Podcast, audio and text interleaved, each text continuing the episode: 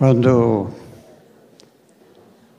eu olhei para vocês, vendo este salão repleto, eu orei ao Senhor. Te agradeço, Senhor, porque esses jovens não estão indo nesta multidão de carros que vão para a praia. Vieram para este local. Eles poderiam estar em muitos lugares nesses dias feriados, mas eles estão aqui. Esta foi a minha oração de gratidão a Deus. Porque, meus irmãos, a vida de vocês é preciosa para Deus. Deus não criou nenhuma criatura para o inimigo dele, para Satanás. Ele criou todas as criaturas para ele. Agora nós temos uma liberdade de escolha. Ficamos com um ou com o outro. E eu louvo a Deus porque vocês escolheram a melhor parte. Amém.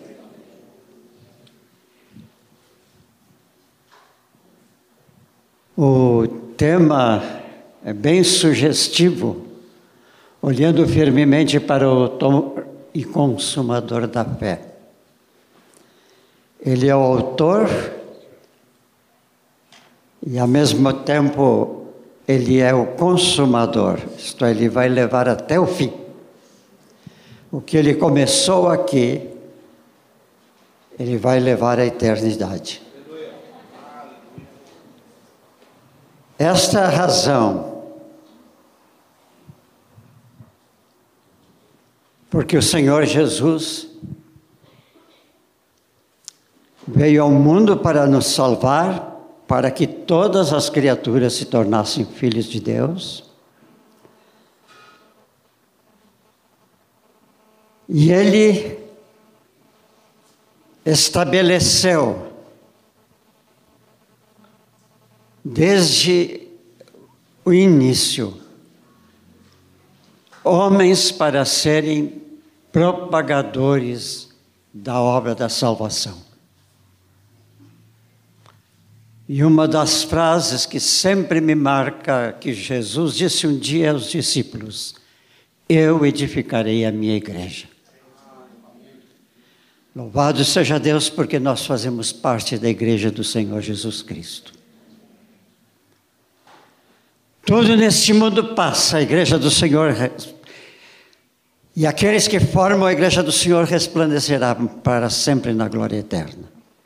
Esta é a verdade das verdades. Eu sei que a palavra que virá depois de hoje de amanhã é uma palavra que está afirmada na carta aos Romanos, aos Hebreus. E quando eu estava buscando do Senhor uma qual a palavra que ele queria que eu trouxesse. O livro de Hebreus começa com uma sentença muito valiosa. Ele fala sobre a fé. E o texto diz: capítulo 11, versículo 1, entre na continuidade, ele diz: Fé é a certeza das coisas que se esperam, a convicção dos fatos que não se veem. Essa palavra nós poderíamos parafrasear, dizendo: ora, a fé é estar seguro daquilo que esperamos e certos daquilo que vemos. Repito, fé é estar seguro daquilo que esperamos e certo daquilo que nós vemos. Sendo assim, podemos compreender que a fé só pode ser demonstrada somente em duas áreas: o futuro e o invisível.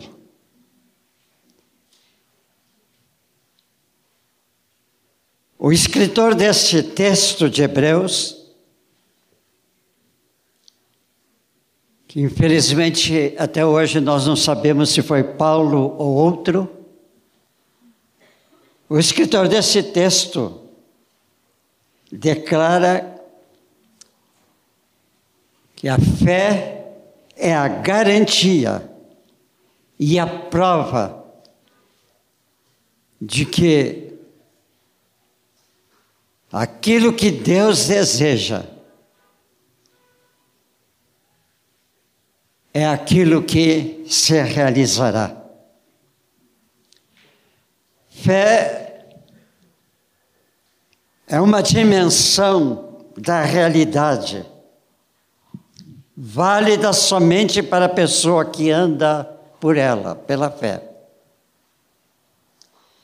Em outras palavras, o comprometimento vem do conhecimento. Vamos a um, somente a um exemplo. Vamos lembrar daquele homem lá da antiguidade, Noé. Noé construiu a arca e ficou. Mas ele só ficou sabendo o que é que Deus realmente queria quando pediu que ele fizesse aquela arca. Quando veio a chuva. Aqui está uma grande demonstração de fé. Fé é construir, sem saber como será em tudo, mas confiando que Deus que nos mandou construir levará a um propósito eterno.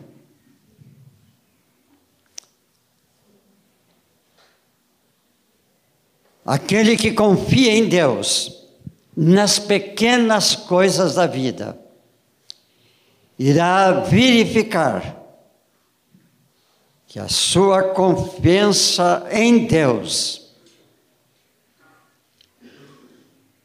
está levando para alguma coisa maior que Deus tem para nós ou para a obra dele.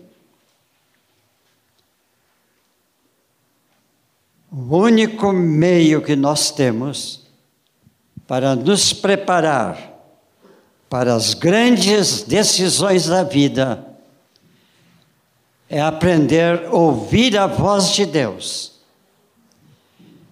E ouvindo a voz de Deus, praticá-la no nosso viver de cada dia.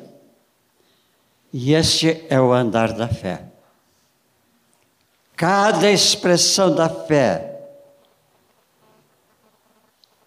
que tivermos na nossa vida cotidiana está nos conduzindo para uma outra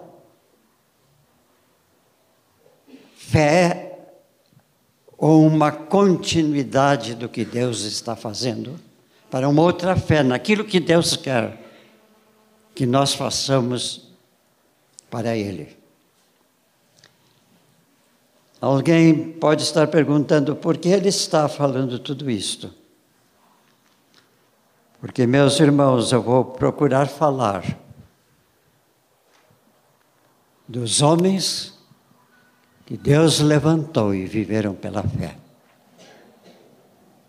Sem fé, diz a palavra, é impossível agradar a Deus. Sem fé é impossível viver a vida que Cristo trouxe para nós, que é a sua vida. Sem fé, nada podemos fazer para Deus. um dia, um ou dois de vocês me falou: o senhor não quer nos dar um curso sobre a história da igreja? Quando eles me disseram aquilo, eu disse: esses rapazes não sabem o que estão me pedindo. Sabem por quê? A igreja cristã no mundo foi criada por, Jesus para que vivessem, os que ele chamou e ele pôs no seu trabalho, vivessem pela fé. Mas, meus irmãos, a igreja teve tantos desvios por homens que não tiveram fé ou tiveram uma fé que não vinha voltada para Deus.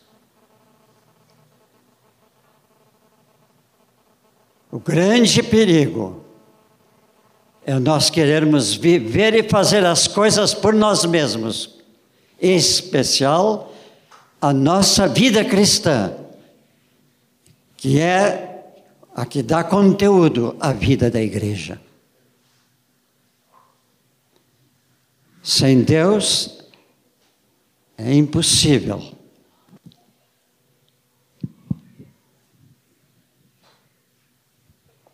Nós termos alcançado alguma coisa que seja permanente.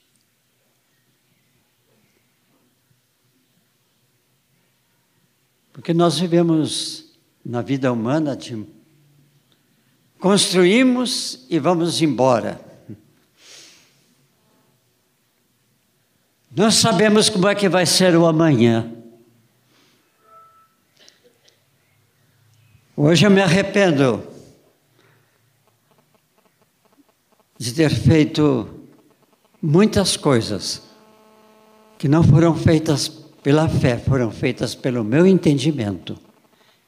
E estas coisas hoje até coisas materiais.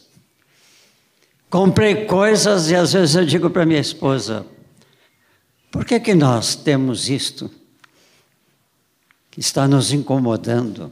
Não temos lugar para isto mais.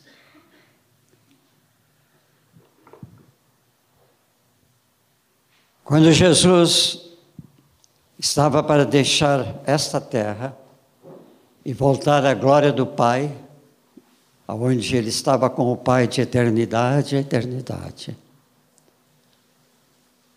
Ele disse aos discípulos: Ide por todo o mundo e pregai o Evangelho a toda criatura. E depois, no finalzinho mesmo, da última palavra segundo o Evangelho de João, ele disse que ele estaria com aqueles discípulos. Eu estarei convosco sempre. Jesus está presente sempre. Eu louvo a Deus porque Ele está aqui e eu agradeço a Ele porque Ele está aqui. Porque nós cristãos sabemos muito bem, e se não sabemos, nós temos que lutar por isso. Que Cristo, quando foi aos céus, ele disse: Eu estarei convosco sempre. Então Ele está em nós que somos seus filhos. Quão bom nós sentirmos a presença de Jesus em nós.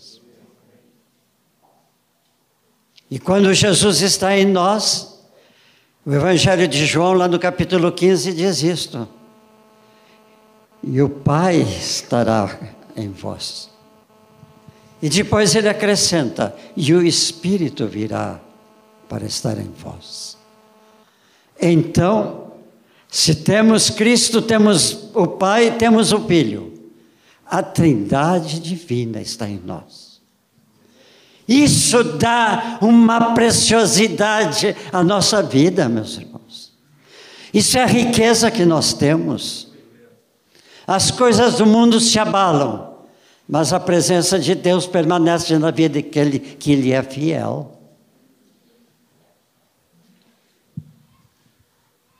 Quando Jesus entregou o trabalho aos discípulos, depois de tê-los instruído por três anos naquele discipulado intenso, vivendo juntos, andando juntos, caminhando juntos,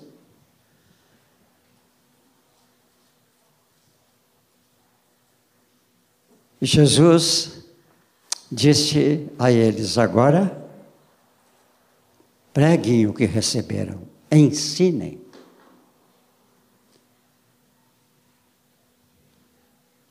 Queridos irmãos, a história da igreja começou. Poucos dias, porque na desde aquele dia ao dia de hoje, aquela distância entre a ascensão de Jesus e o Pentecostes é muito pequenininha na história. No dia de Pentecostes, o Espírito Santo veio e reuniu aqueles doze, onze homens, porque um já tinha deixado ao Senhor. Eu não sei. O livro de Atos diz que eles estavam reunidos. Eu não sei o que, que eles estavam orando. Mas a palavra diz que naquele momento em que eles estavam orando, desceu do alto céu que Jesus prometeu. O Espírito Santo, que seria o poder da igreja. Eu vou dizer uma coisa que eu digo com tristeza. Eu nasci em uma denominação que começou lá na Inglaterra com um homem chamado Wesley. Esse homem teve uma tremenda experiência com Deus. E logo depois, em uma reunião, ele se tornou cheio do Espírito Santo. De modo que aquela denominação começou com conversões e com derramamento do Espírito Santo. No decorrer da história, aquela igreja foi por todo o mundo do Oriente do Ocidente, de norte a sul, leste a oeste.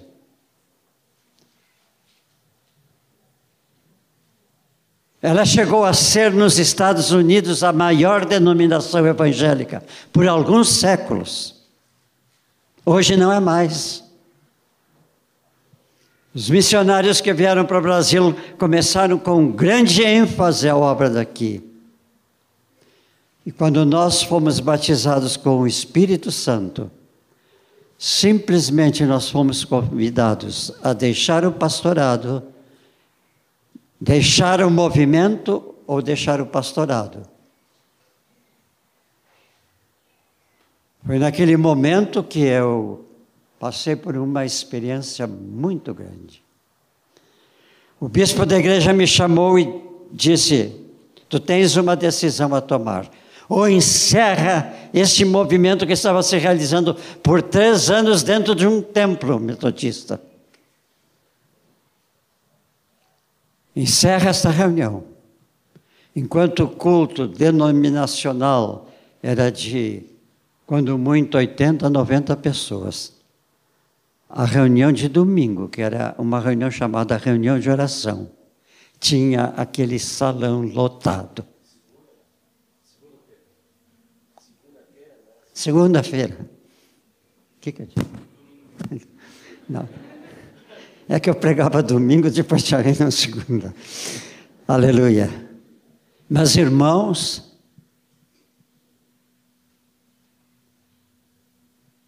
eu sinto e eu compreendo. Deus disse uma coisa para mim, porque eu tinha que tomar a decisão: ou deixo que a obra vá para outro lugar e eu fique, ou eu saia para aquilo que eu não sabia o que, que seria. Na última reunião que nós temos segunda-feira, Moisés e eu ficamos na porta depois que o povo tinha saído, creio que era passado da meia-noite. E ele me disse: Erasmo, e agora? Eu nasci numa casa pastoral. Meu pai foi um dos pastores daquele princípio daquela igreja no Rio Grande do Sul. Meu pai foi um homem pioneiro. Antes de eu nascer, porque eu fui o último a nascer numa família de sete pessoas, sete irmãos. O primeiro ministério dele foi em Cruz Alta. Ele era pastor então naquela cidade. Mas naquele tempo havia na igreja um princípio que veio de Wesley, que era todo pastor tem que não só atender a sua localidade, mas os circuitos vizinhos, todos os municípios vizinhos. Meu pai saía de Cruz Alta e passava um mês fora de casa e da congregação, visitando pessoas em colônias ou lugares. Essas famílias, muitas vieram do estrangeiro, moravam. E ele fazia esta viagem no lombo do cavalo.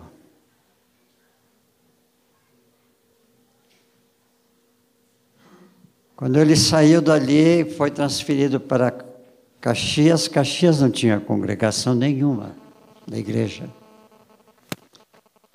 Caxias era uma cidade italiana, italianos, vocês sabem que vieram para o Brasil junto com um padre. E o que ocorreu foi o seguinte: o não havia naquela colônia polícia, não havia delegado, não havia prefeito, não havia juiz, não havia nenhuma autoridade. O padre era autoridade. E ele decidia tudo. Quando meu pai chegou, ó meus irmãos, o padre soube e o que ele fez? pregou na igreja contra o Evangelho. E disse para a congregação: o diabo em pessoa veio morar nessa cidade. Quando vocês vierem por uma estrada, não havia muita rua porque era colônia.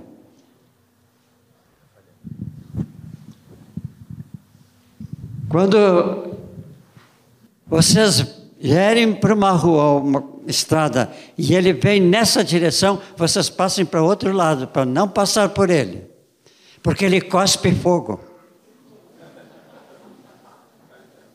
Esse era o Rio Grande do Sul daquela época, na colônia italiana. Felizmente, o meu pai era italiano, origem italiana. Ele era brasileiro porque nasceu no Brasil, mas o meu avô era italiano vindo da Itália. E o meu pai falava italiano. padre proibiu que não alugassem casa para este demônio.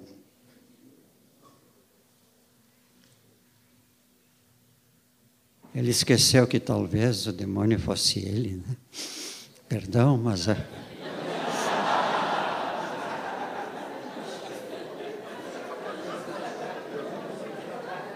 Eu digo isto porque ele mandou apedrejar o meu pai. Graças a Deus que quem foi com uma pedra na mão não teve coragem. Mas ele foi ameaçado, cercaram. Um dia pai chegou na cidade realmente havia uma família cristã onde o papai estava hospedado com a mamãe e duas meninas.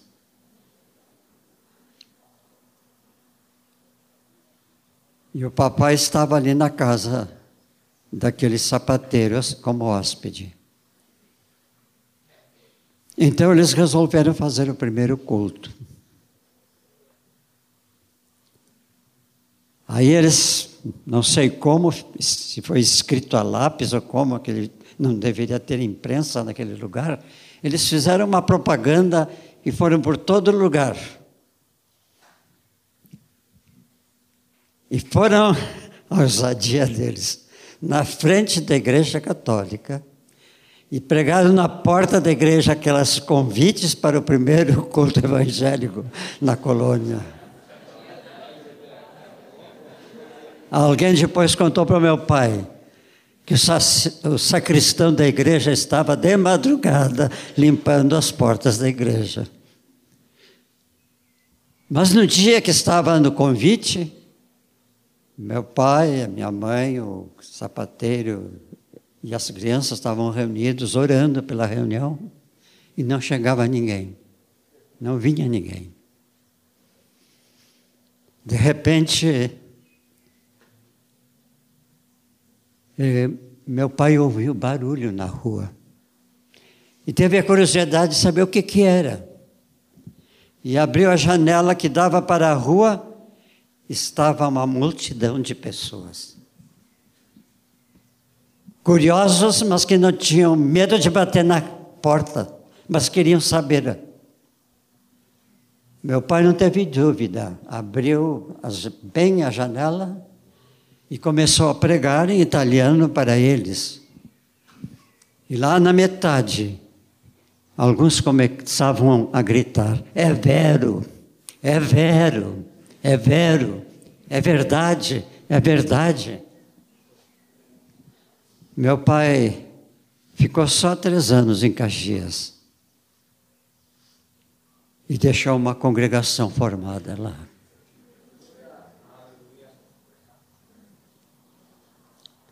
Ainda quando ele estava em Caxias, ele tinha um grupo de irmãos que moravam. Naquele tempo, hoje é um riacho, mas naquele tempo era um rio forte o rio Forqueta, que separava Caxias da, da vila lá, que tinha esse nome, não sei se ainda tem, Forqueta. E o meu pai levava a Santa Ceia num determinado dia para aqueles irmãos lá, pregava para eles. E um dia ele saiu, mas havia chovido muito. E naquele tempo, quem andava a cavalo e ia, sabia que ia na chuva, usava as capas que depois tomaram o nome de capa Renner, porque o Renner começou a fabricar a fábrica de tecidos Renner que tinha. E aquela capa era bem grossa e tinha um rodado que cobria o cavaleiro e o cavalo. E quando ele chegou na beira do rio, ele olhou e aquela inundação de água, aquela correnteza. E ele ficou perguntando: põe o cavalo. Na... Ele às vezes já tinha atravessado com o cavalo nadando. Mas aquele dia a correnteza era maior, mais volumosa. O que ele fez? Ele pôs o cavalo. Aqueles irmãos precisam receber a ceia hoje. Eu vim para isto, eu vou cumprir. Pôs o cavalo. Quando estava quase na outra margem, o cavalo afundou e saiu de baixo. Meu pai ficou no ar. E ele foi levado pela água até um lugar onde tinha um galho de árvore que vinha até a, quase a água. E ele se agarrou ali. E então foi aquela briga. O galho puxava para cima, a correnteza puxava para baixo. Ele ficou. E o cavalo se foi.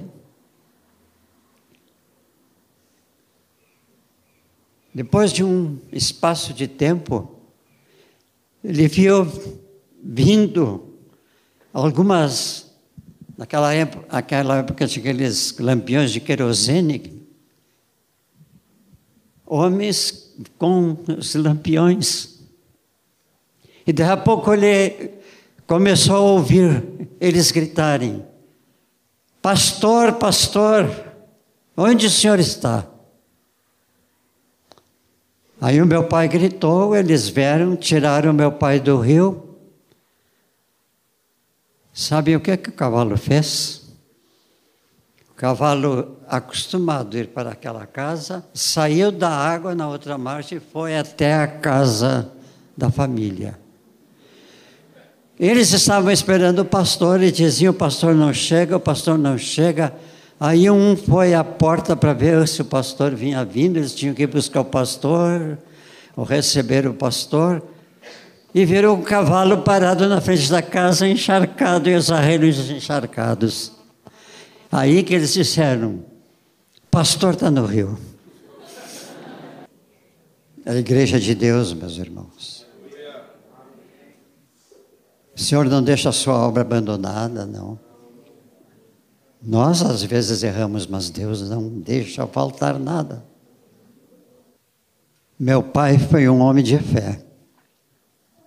E meu pai foi um herói. Um herói da fé. E, queridos irmãos, meu pai morreu muito cedo, eu tinha 14 anos quando ele morreu. Mas quando eu era menino, ele fazia uma coisa comigo. Como eu falei daquele circuito que tinha que visitar, às vezes ele dizia, Erasmo, tu vai comigo. E lá eu ia. Ficava sentado lá enquanto ele pregava, enquanto os irmãos estavam reunidos. Às vezes era numa casa, às vezes já tinha um templinho de, de madeira em algum lugar. Mas eu acompanhava meu pai. Meu pai tinha, quando ele estava na cidade, ele tinha o costume de ir visitar membro por membro. Como naquela época só os fazendeiros ou os homens de muita posse podiam ter um carro, porque tinha que comprar o carro lá onde fabricavam, que era a única agência do mundo naquele tempo, a Ford.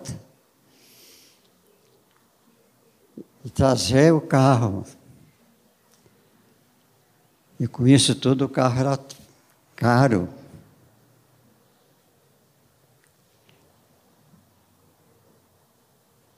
Meu pai tinha uma aranha, sabe o que é uma aranha?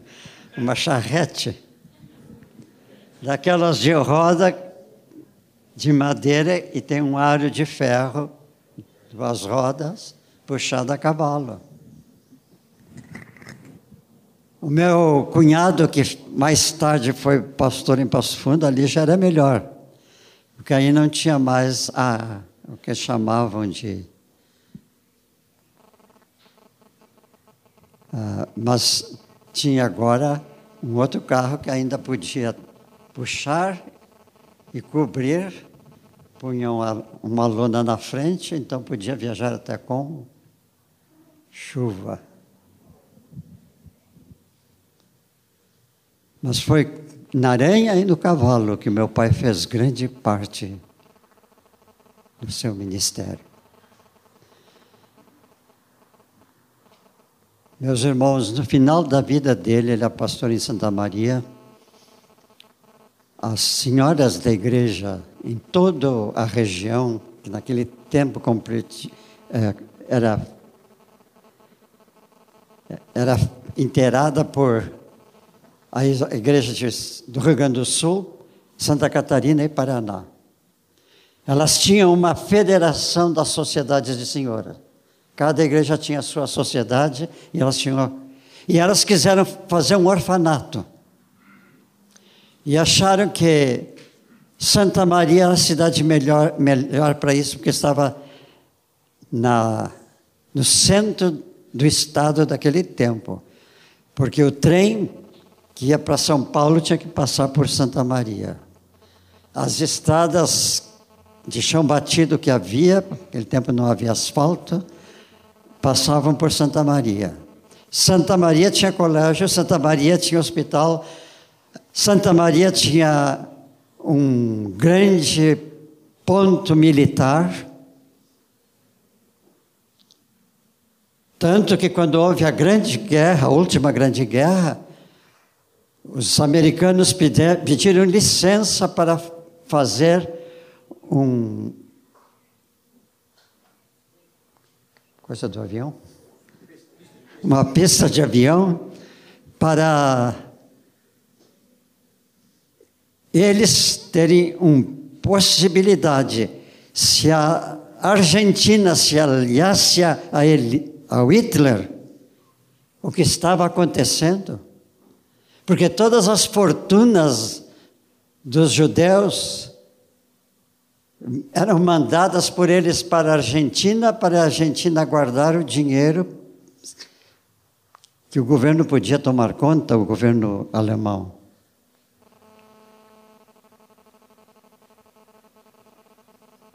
E então aquela cidade ficou importante realmente naquela época.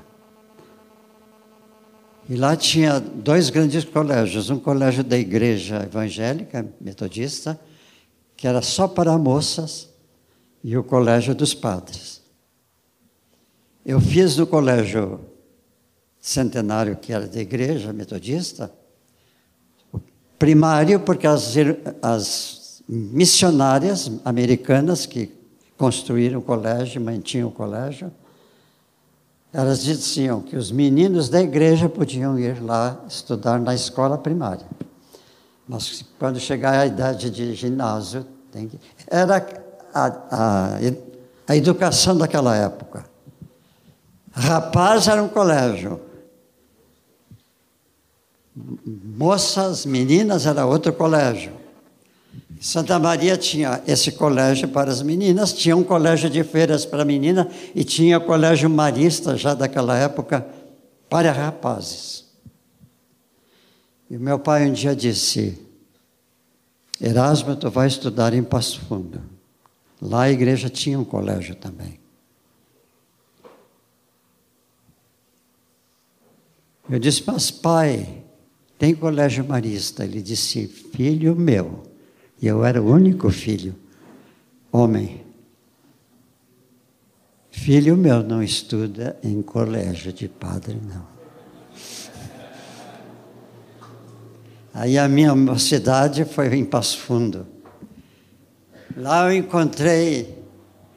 Eu fui morar na casa da minha irmã, que era casada com o que era pastor da igreja, meu cunhado. Mas eu tive uma segunda mãe. Era a avó bisavó, a avó, Angélica. A dona Angélica, avó de João Nelson era uma senhora caída do céu. Meus irmãos, todo mundo conhecia Dona Angélica. Sabem por quê? Foi a primeira mulher do interior que veio para Porto Alegre para ir na Santa Casa fazer um curso de parteira. Porque naquele tempo não havia parteiras. As mães ganhavam por conta própria as crianças nas suas casas. No tempo dela, a, meu, nosso tempo lá, O parto não era feito nos hospitais, porque os hospitais não tinham isso também.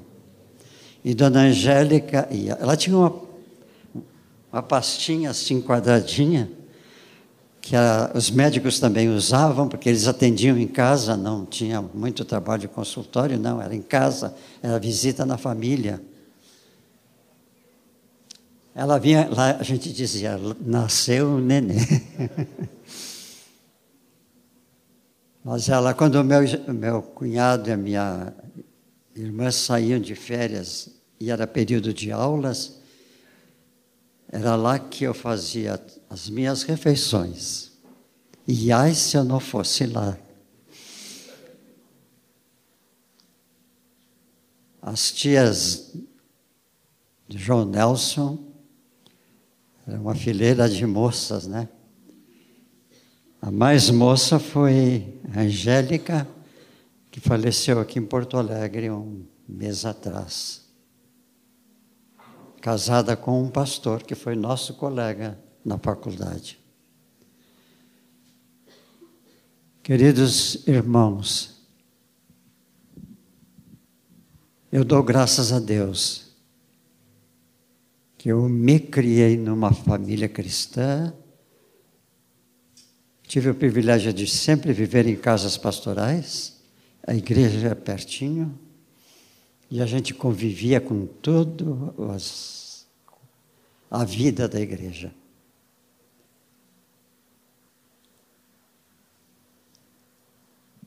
Agora, meus irmãos, eu fui. O tempo que eu passei em Passo Fundo, tinha um internato. Porque as aulas naquela época em todos os colégios eram de manhã e de tarde. E no internato, os internos almoçavam lá, mas eu, como era filho do pastor, o diretor do internato deu uma oportunidade de eu almoçar no colégio. Então eu vinha para o colégio.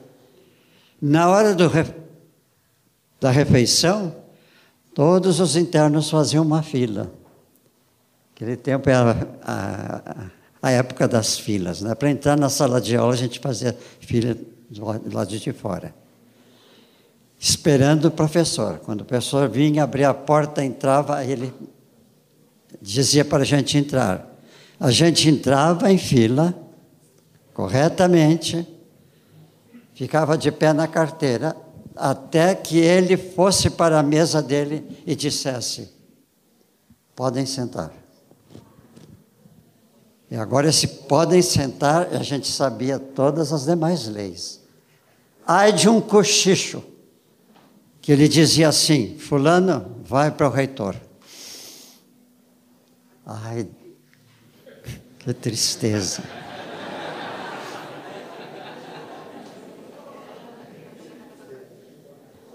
Meus irmãos, essa anarquia de hoje não havia.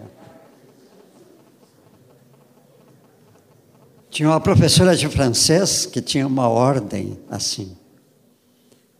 Meus alunos Neste primeiro dia de aula, eu quero dizer para vocês: quando bate o sino para entrar na sala de aula, você já tem que estar com a fila pronta, porque vocês vão entrar, eu vou fechar a porta e ninguém mais entra. Um dia, o Jesus Orives, alguns devem conhecer, né? O pai do Orives que nós conhecemos, o avô do Orives que está entre nós. Ele tinha, estava lá numa comissão que iam fazer uma Olimpíada dos colégios, e ele estava nessa comissão, e ele vinha para as salas de aula com seus livrinhos, e o reitor chamou e disse: Eu preciso falar contigo sobre esse trabalho. E pôs no escritório e ficou conversando e. Quando ele saiu, ele foi lá, abriu a porta. A dona Luísa Blanco Ferreira simplesmente fez assim. Mas, do, dona Luísa, o, o reitor me chamou. O reitor é lá no escritório dele. Aqui sou eu. Meus irmãos, eu Gosto desse modelo porque havia ordem. Nunca ouvi dizer que alguém jogou uma pedra para quebrar um vidro na escola. Nunca se ouviu o que se ouve hoje que entrou alguém na escola com um revólver. Pá, pá, pá, pá, pá, pá. Eu acho que nem havia revólver, porque ninguém se matava naquele tempo. Meus irmãos, como nós precisamos trazer a educação para os nossos dias. E as igrejas evangélicas, tanto metodista, luterana, episcopais, naquela época educavam a mocidade. E os pais faziam questão de que os filhos estivessem nos colégios evangélicos, porque eram formados realmente. Esta é uma contribuição da igreja para a sociedade. Infelizmente, os colégios que a igreja metodista teve, que era daquela dureza, enquanto as missionárias americanas vinham, e meus irmãos, vou dizer uma coisa: os missionários vinham dos Estados Unidos, mas eles e as missionárias tinham curso superior e alguns doutorado. O reitor da minha faculdade de teologia, Dr. Moore, era formado em doutorado em teologia.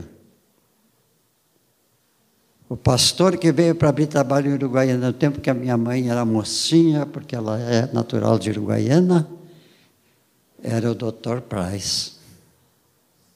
Foram esses homens que educaram a juventude da sua época. Meus irmãos, a igreja tem, se não precisa ter colégio, mas pelo menos ter educação dos seus filhos para que tenham a vida que Deus quer que nós tenhamos uma vida ordenada. E nós, moços, precisamos ser o exemplo das crianças e um testemunho para os pais que não são crentes, para eles verem. Porque eu conheci muitos pais que vieram para a igreja e disseram: depois que o meu filho veio para cá, ou depois que a minha filha veio para cá, ele mudou. Meus irmãos, naquela época nós tivemos mártires. Um, pastor que chamava-se Caetano Monteiro, ele estava recém começando o ministério. E um dia ele pediu para o papai para viajar também com ele nesse circuito que meu pai fazia. E eles foram a cavalo. Ocorre que começou a chuvarada e eles se hospedaram numa casa de crentes. O rio da cidade inundou. A cidade ficou incomunicável eles tiveram que ficar ali um mês inteiro. E a alimentação era, porque no inverno o pinheiro faz o favor de mandar pinhos para o chão. Né? Eles comiam pinhão e tomavam chimarrão. Um mês inteiro. Quando eles voltavam, eles, a chuva depois deu passagem, eles voltaram, mas lá adiante começou a chover de novo. Eles pediram numa casa estranha, posada. E o gaúcho, muito hospitaleiro, disse: Não, o senhor entra.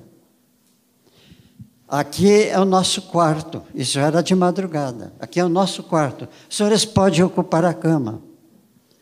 Não mudaram o lençol, não fizeram nada.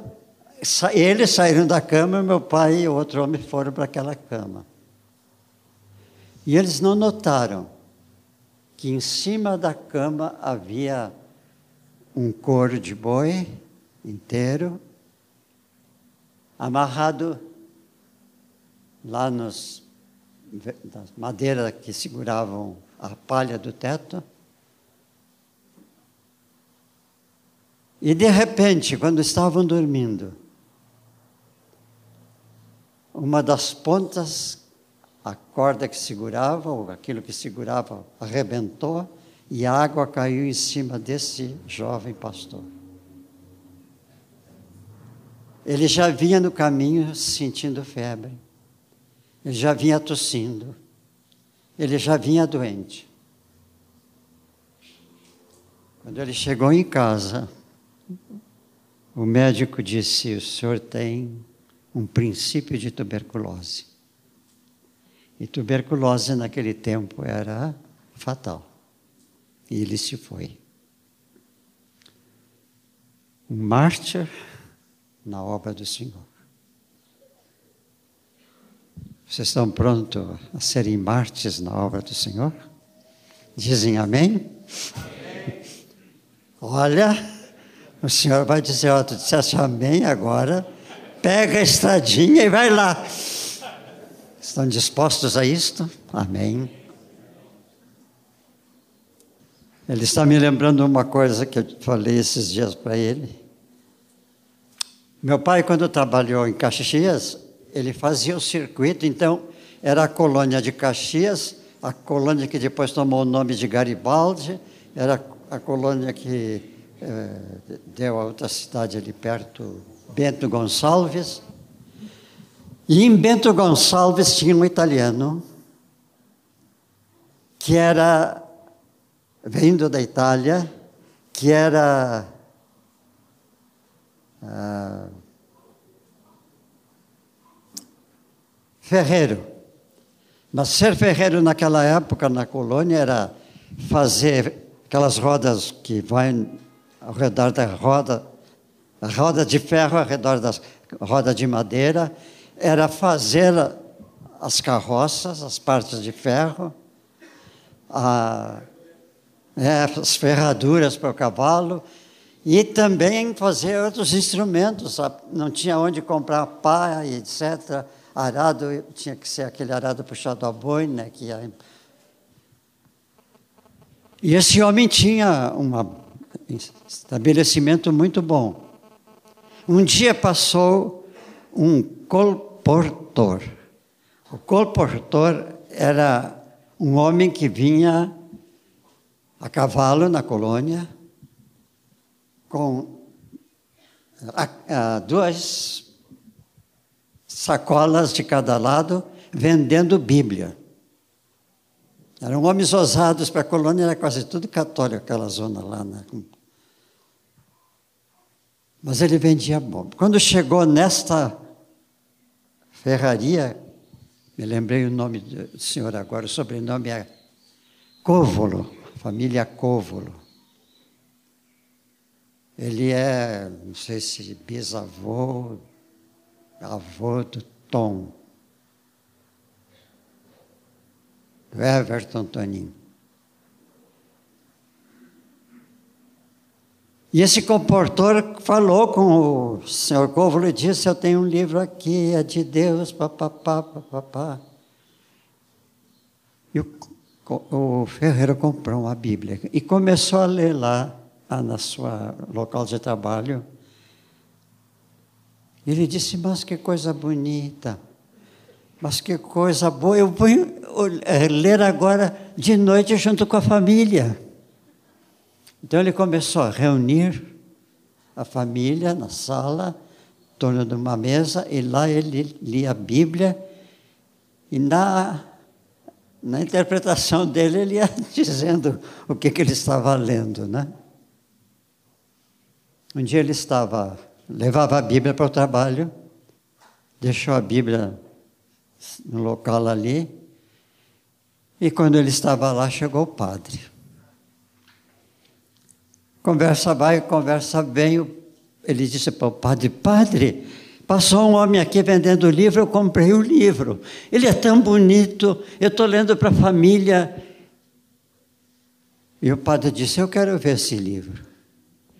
Ele pegou a Bíblia e deu para o padre. Sabe que nas ferrarias antigas sempre tinha uma fornalha com fogo, porque o ferro precisa ser aquecido para poder do dobrar, né? O padre pegou o livro, olhou e chute, jogou lá. Quando o padre saiu, aquele homem ficou tão bravo, seu côvolo ficou tão bravo, que na segunda vez que o homem passou, ele comprou nova Bíblia. E quando os primeiros missionários começaram a passar por lá, encontraram ali uma família que lia a Bíblia. Não era mais católica porque não iam na missa. E não eram protestantes porque não sabiam que existia isso. Ligado a esta família, tinha um rapaz que veio para Porto Alegre, se tornou médico e foi abrir a sua clínica lá em Garibaldi. o médico proibiu que os doentes consultassem aquele protestante. O padre,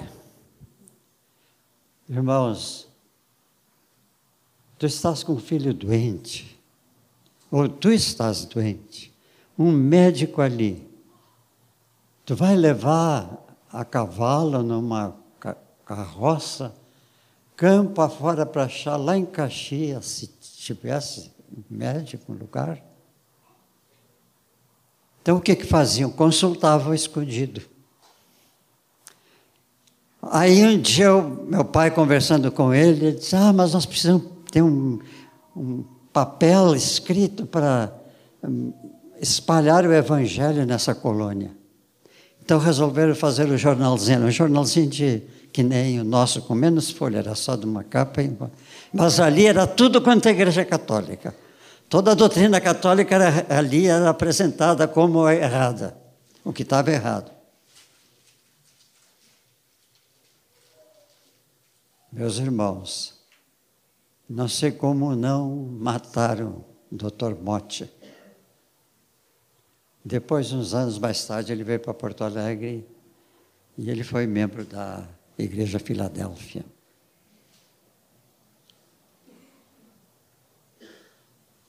Irmãos, Deus precisa hoje de pessoas que estejam prontas até morrer pelo Evangelho. Nós não podemos deixar a obra de Cristo morrer, meus irmãos. Nós não podemos deixar a obra de Deus perecer. O povo precisa do Evangelho.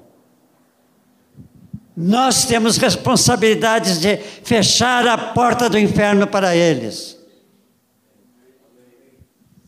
Esses dias alguém me falou, eu não conheço, nunca ouvi.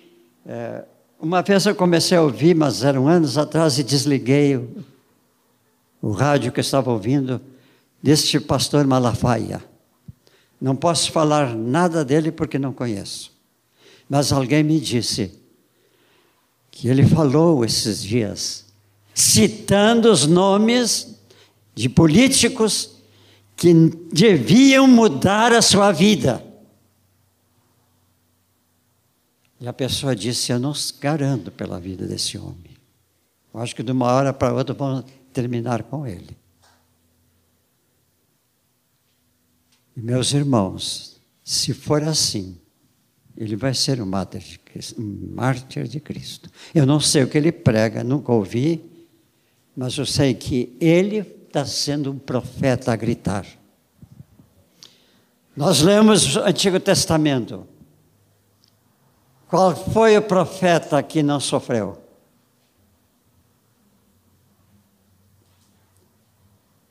Qual foi o anunciador da palavra de Deus naquele tempo que não foi apedrejado? Depois daquele bonita pregação, um sermão extraordinário daquele moço lá em Jerusalém, Estevão. Que, que aconteceu com ele? Meus irmãos, vocês já pensaram? O que é uma pessoa deitada no chão e começar a receber uma pedra no pé, uma pedra na cabeça, uma pedra no peito, uma pedra no outro joelho, e estar dizendo: Eu vejo os céus abertos e o Filho de Deus assentado no trono. Isso é fé naquilo que ensina, naquilo que prega, naquilo que fala. Deus precisa de homens e mulheres de fé. Começando pela tua casa, meu irmão, e pela minha irmã. Falando aos pais se não são crentes, falando aos irmãos, insistindo. Mas tudo que nós fazemos é debaixo de oração, porque o Espírito Santo então começa a operar nessas vidas. E então as vidas. Eu me lembro quando nós tínhamos ainda a nossa sede lá na Marilande, na rua Marilande. Um dia chegou um rapazinho que eu não conhecia. Ele disse: Eu venho aqui porque eu gosto daqui, mas eu sou de tal grupo. Eu disse: Então, continua no teu grupo e vem aqui quando puderes. E ele disse: O senhor ora pela minha tia? A minha mãe é crente, meu pai é crente, os meus irmãos são crentes, mas a tia não é. E ela nem quer que a gente fale no Evangelho para ela. Eu disse: Meu filho, todas as noites antes de dormir, tu dobra o joelho em frente à tua cama e ora pela tua tia. Passou um tempo, o menino não voltou, mas um dia ele chegou. Vinha todo alegrinho quando me viu, ele correu e disse: Pastor, pastor, a minha tia se converteu. Eu disse: Como é que ela se converteu? Ah, eu orei. e um dia minha mãe falou para ela e ela aceitou Jesus. Isso é missão. Isso é ser missionário. Isso é trabalho de Deus. Esta é a obra dos filhos de Deus. Amém? Aleluia. O Senhor pediu que eu viesse aqui trazer uma palavra para meus amados irmãos, amigos, jovens. O apóstolo Paulo escreve a Timóteo, ele diz: Timóteo, ninguém despreze a tua mocidade, pelo contrário, torna-te padrão dos fiéis na palavra, no procedimento, no amor, na fé e na pureza. Paulo também escreve para Tito, orientando a igreja, e ele fala para Tito que deveria ajudar os moços, jovens. Quanto aos moços, de igual modo, exorta-os, quer dizer, encoraja-os, né? exortar não é chamar atenção, é encorajar. Exorta-os para que, em todas as coisas, sejam criteriosos. E ele diz para Tito, especialmente, torna-te pessoalmente padrão de boas obras. No ensino, mostra integridade, reverência, linguagem sadia e irrepreensível, para que o adversário seja envergonhado, não tendo indignidade nenhuma que dizer a nosso respeito. Eu creio que o Espírito Santo que está preparando as nossas vidas, amém? Ele que é o cuidador, o preparador da igreja para o dia de Jesus. Ele está nos preparando. E nessa manhã, entre muitas coisas que eu sei que Deus está falando para cada um de nós, foi colocada uma palavra e confirma aquilo que esses dias o Senhor disse que eu poderia compartilhar com meus amados irmãos. É normal que entre nós a gente ouça falar de algumas atitudes que não condizem com esse santo procedimento, com essa reverência, com esse padrão em todas as coisas. Às vezes são irmãos que não obedecem o que Jesus fala, nós, né? Seja o vosso falar sim, sim. Não, não. O que disto passar é de procedência maligna, vem do diabo. A gente marca a hora e às vezes não cumpre. Pede um trocadinho emprestado, nunca paga. Pega um livro emprestado, um DVD emprestado. Ah, mas Nilson, essas coisas tão pequenas. Paulo fala aqui em todas as coisas. Às vezes temos falado mal uns dos outros.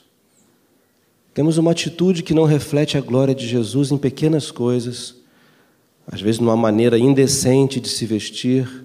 Isso eu digo tanto para as irmãs quanto para os irmãos, não é só para as irmãs, não. A decência é um padrão dos fiéis. Amém? Linguagem sadia, ele diz aqui. Às vezes nossa linguagem não é sadia. Temos um linguajar dentro do salão de reunião, mas fora do salão parece que é um outro lugar. E ali a linguagem não é sadia. A conduta não é de fidelidade. A gente anda por alguns lugares, quebra uma coisa, ninguém viu. Ah, isso quebra, isso é normal. A gente não se apresenta. Amados, o Espírito Santo quer preparar uma noiva santa, pura, sem defeito. Isso que o Erasmo falou pelo Espírito Santo hoje aqui, que havia um padrão eu não quero seguir legalismos, nem proibições humanas, mas o Espírito Santo tem um padrão para nós, amém? Às vezes não aprendemos na nossa casa o cuidado de ajudar as pessoas, lavar uma louça, tomar um banho, escovar um dente. Pequenas coisas simples, o falar irrepreensível, uma conduta de retidão, o tratar bem uns aos outros, guardar o nosso irmão em honra, Quantos ensinamentos que nós temos recebido? Eu creio que o Senhor quer dar um basta nisso, amém, queridos? Que nós nos apresentemos diante do Senhor em santidade. Que sejamos realmente um modelo, um padrão nos dias de hoje. Que a igreja possa refletir, eu e você possamos refletir esse padrão dos fiéis, amém? Talvez o Espírito Santo já está falando conosco em algumas áreas que Ele quer corrigir a nossa vida, amém? Não fique triste, eu não posso ficar triste, eu tenho aprendido a não ficar triste quando sou chamado a atenção. Chamado a atenção para olhar firmemente para Jesus. Não podemos sair daqui, amados, e continuar com essas pequenas coisinhas. A Bíblia fala, a palavra do Senhor fala a respeito de tropeçarmos numa pedra. Ninguém tropeça num, num fuca, né? Ele tropeça numa coisinha pequenininha.